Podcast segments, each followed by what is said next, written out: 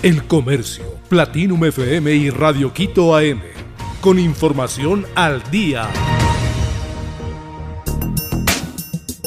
¿Cómo se sancionan los robos dentro de escuelas y colegios en Ecuador? El robo es considerado un delito en Ecuador y el reglamento a la Ley Orgánica de Educación Intercultural señala que es una falta muy grave. En este tipo de falta, la máxima autoridad del plantel debe remitir el expediente a la Junta Distrital de Resolución de Conflictos que aplica acciones. Las sanciones pueden ser suspensión temporal de asistencia a la institución por un máximo de 30 días, con acciones educativas dirigidas, o la separación definitiva del plantel, lo que implica que el estudiante debe ser reubicado en otro, aunque no significa perder el año lectivo.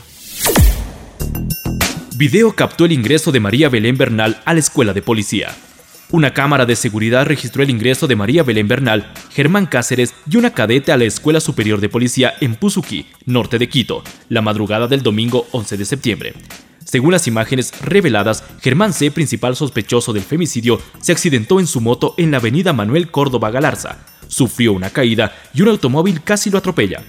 Se presume que se encontraba en estado etílico e ingresa a la escuela superior a las 0 horas 5 del domingo para cumplir con su guardia.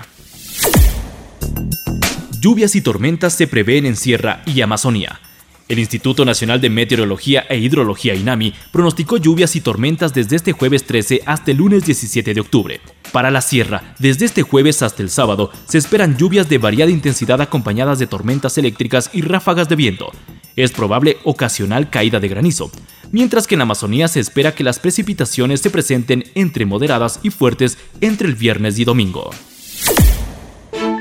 Jaime Iván Caviedes y Antonio Valencia se juntaron. Jaime Iván Caviedes y Antonio Valencia se encontraron en el Estadio Olímpico Atahualpa para observar un partido de El Nacional, ex equipo de ambas leyendas del fútbol ecuatoriano.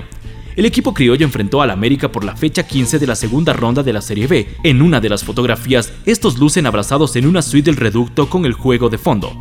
En la publicación, Caviedes señaló que su compañero es el mejor futbolista de la historia del país. Maluma lanza su sello discográfico.